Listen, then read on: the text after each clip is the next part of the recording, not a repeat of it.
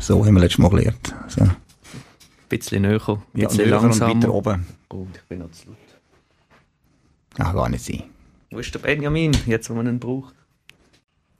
Kannst du dir nicht auch ein bisschen zu laut? Nein, ja. Hm. Headphone, Headphone ein bisschen abstellen. Ah, ah.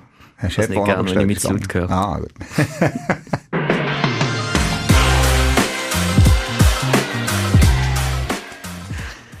Wir begrüßen euch zur dritten Folge von Timeout mit Timo. Heute reden wir über zwei Themen. Einerseits natürlich über die Niederlage gegen VBC Schöso und was wir daraus lernen. Und dann über die Frage, wie viel trainieren Profi-Volleyballerinnen eigentlich und wie bereitet der Trainer, das wärst denn du, Timo, ähm, eigentlich so eine Trainingswoche vor.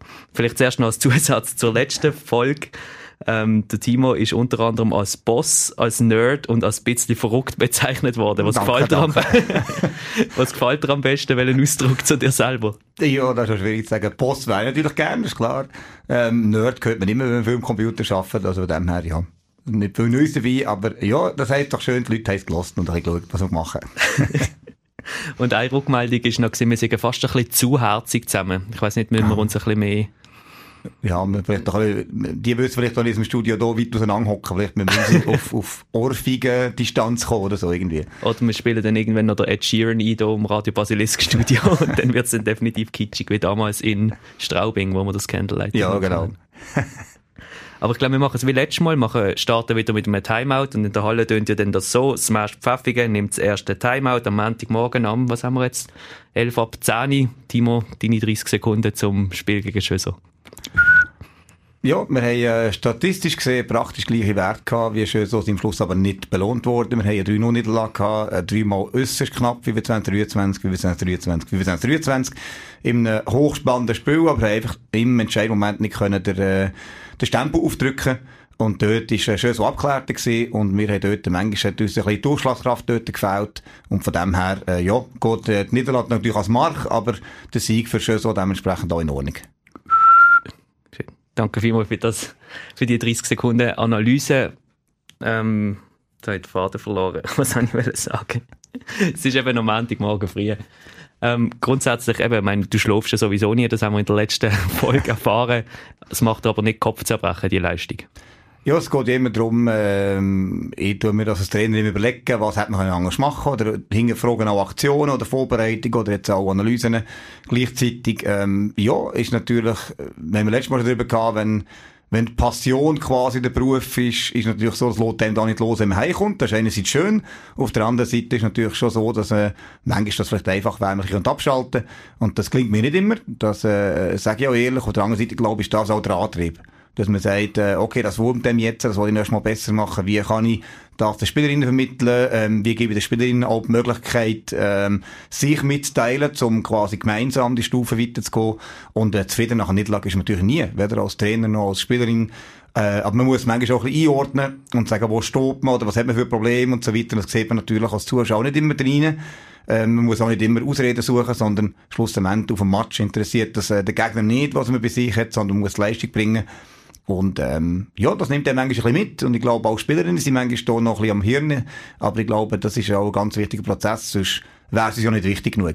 Das ist vielleicht schon noch spannend. Ich habe dich beobachtet gestern mit der Maria Zernovic schwätzen, relativ schnell nach dem Match, über eine halbe Stunde. Was ist das Thema gewesen? Kannst du das sagen? Ja, das kann ich sagen. Also, es ist ja so, ähm, dass mir schon wichtig ist, dass die Spielerinnen wissen, sie können mit allem zu uns kommen, am, im Trainerstab. Und es ist auch darum gegangen, dass wir eben sagen, okay, an was müssen wir arbeiten? Und es ist dort individuell bei ihr ums Thema Angriff gegangen, ob wir jetzt am Pass etwas ändern oder am Anlauf oder ein bisschen herausfinden, ähm, wo äh, kann sie am Team noch mehr helfen.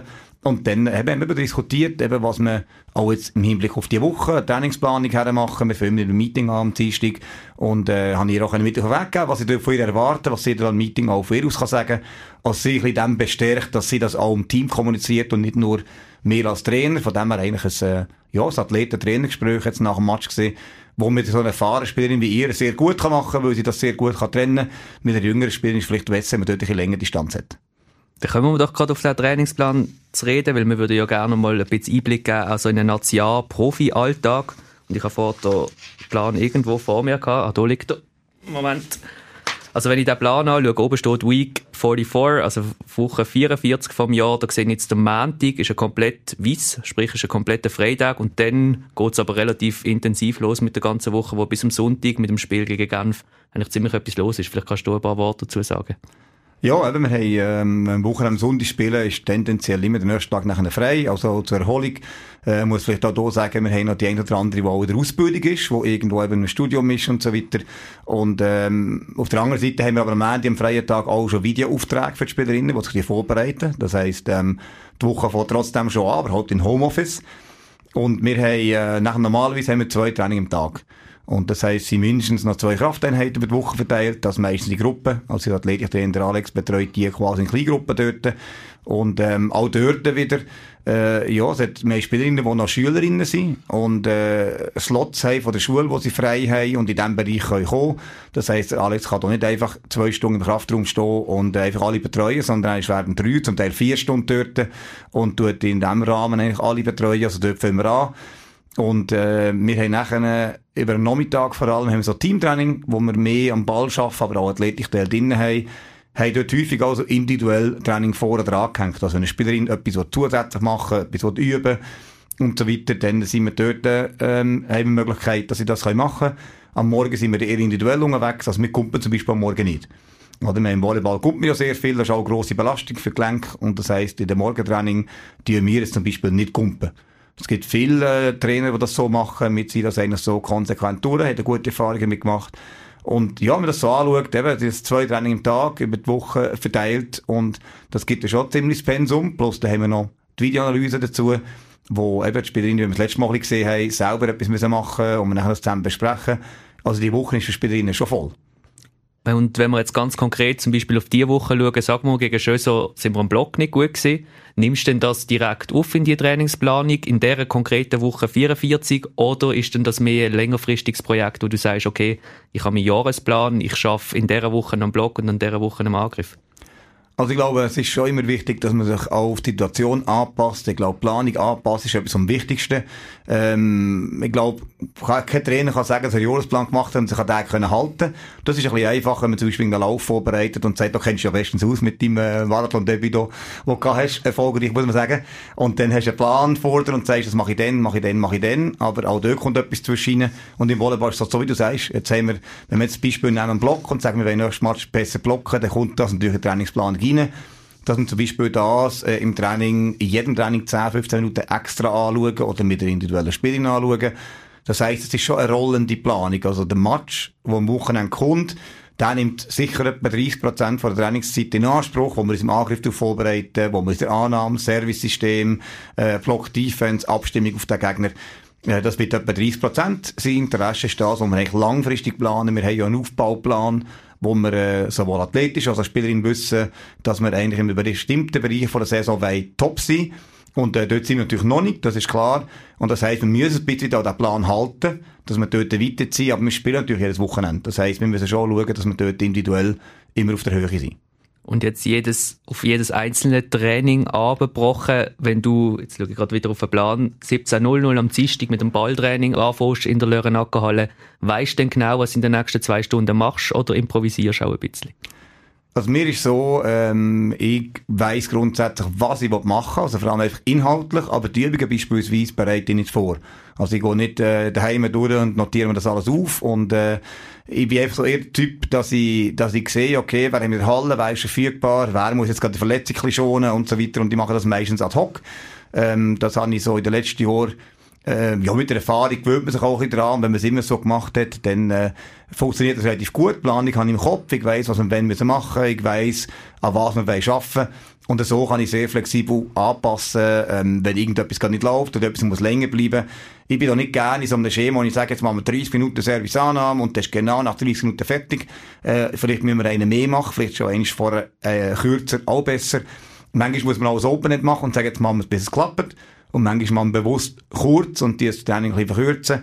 Und das heisst, dass das äh, Reagieren auf die Gegebenheit im Training ist für mich sehr wichtig und darum halte ich mich nicht so gerne an eine harte Schale, sondern ich habe den Plan, ich weiss quasi den Inhalt und dann geht es darum, dass wir das können umsetzen. Also, du bist ja auch als äh, Trainer noch tätig, kann ich so hören, nebenbei sagen.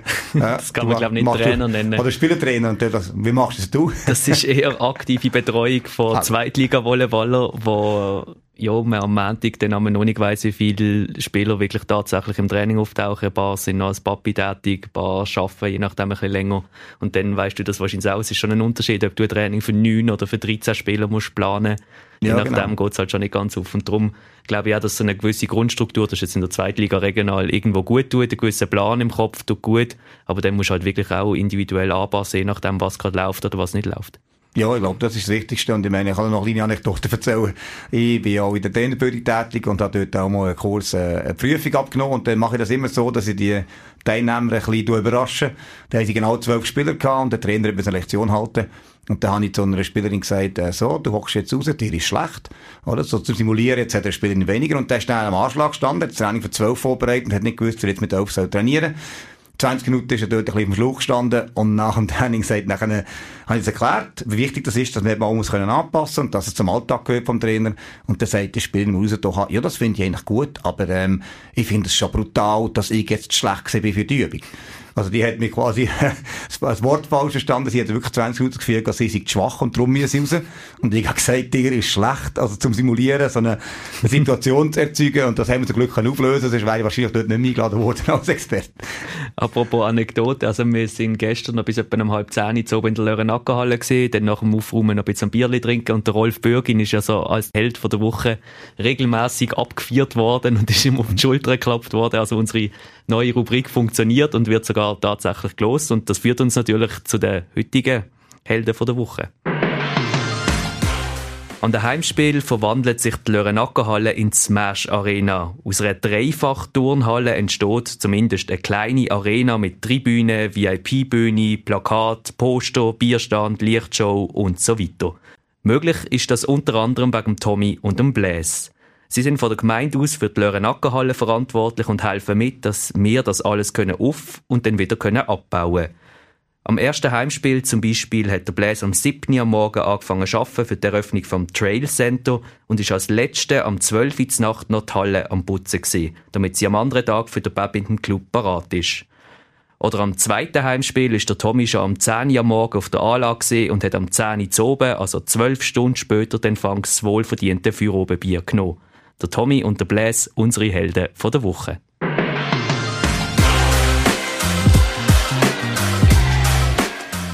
Ja, und das ist natürlich schon eine ganz wichtige Position. Die, die im Schweizer Sport tätig sind, wissen, dass äh, der Hauswart oder äh, wie man heute modern sagt, der Facility Manager, ähm, da eine sehr wichtige Rolle hat und da ist natürlich schon so, dass zum Teil ist einem sich ein bisschen die Hände gebunden, weil man da Strukturen muss vermieten oder andere äh, Mieter muss berücksichtigen und so weiter.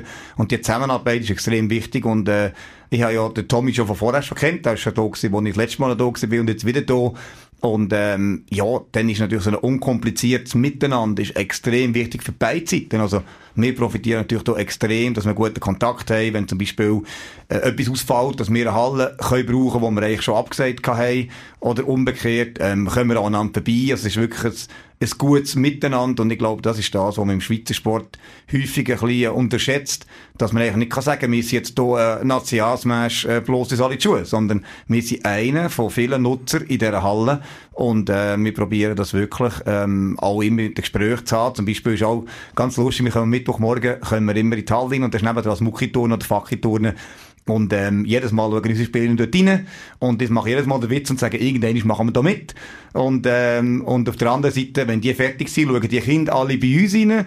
Und dann geben wir nämlich einen Ball und so und alles. Also, ähm, die brauchen jetzt zum Beispiel diese Woche brauchen die eine zweite Halle. Das ist überhaupt kein Thema, weil ähm, die Leiterin sagt mir dann amigs, hey, schau, nächste Woche sind wir nicht da, könnt unsere Halle brauchen. Und das heisst, das geht eigentlich nur dank so Leuten wie Tommy und Blaise, die eigentlich das die Kultur auch so managen, dass man miteinander gut weiterkommt. Und das ist im Standort Schweiz extrem wichtig. Und wir profitieren da sehr von Ihnen beiden. Und das nächste Mal profitieren wir am nächsten Sonntag ganz konkret, wenn wir daheim spielen gegen Wolle Genève. Vielleicht noch ein paar Worte zum Schluss als Vorschau auf den Match, um ein bisschen lustig machen, weißt Ja, das kann lustig machen. Also, ich meine, erstes Mal, äh, sind unsere Heimspiele immer super. Immer ein gutes Event, gute Stimmung. Wir haben gestern extrem, äh, laute Halle gehabt. Und auf der anderen Seite wollen wir natürlich, äh, nächsten Sonntag zeigen, dass wir auch, äh, das Resultat, äh, können verbessern. Das heisst, dass wir da so mit der Woche zwei umsetzen im Trainingsplan, wo wir vorher gesagt haben, dass wir das am Sonntag aufs Spielfeld bringen und dort natürlich einen Heimsieg können feiern Und, äh, darum lohnt es natürlich auf jeden Fall vorbeikommen. Was sich auch immer lohnt, wir haben am Anfang von der Sendung gemerkt, dass Feedback gut ankommt, respektive Lob. Ich sage das immer bewusst so. Wir nehmen das auch mega gerne auf. Es ist immer noch unsere der dritte Podcast, den wir machen, sprich, wenn ihr irgendwelche Rückmeldungen habt, können ihr die mir per WhatsApp, vielleicht nicht am Viertel vor elf zu oben, aber grundsätzlich immer per WhatsApp schicken oder auch per E-Mail at info at smash.ch. Danke vielmals fürs Zuschauen, zuhören, Kopf.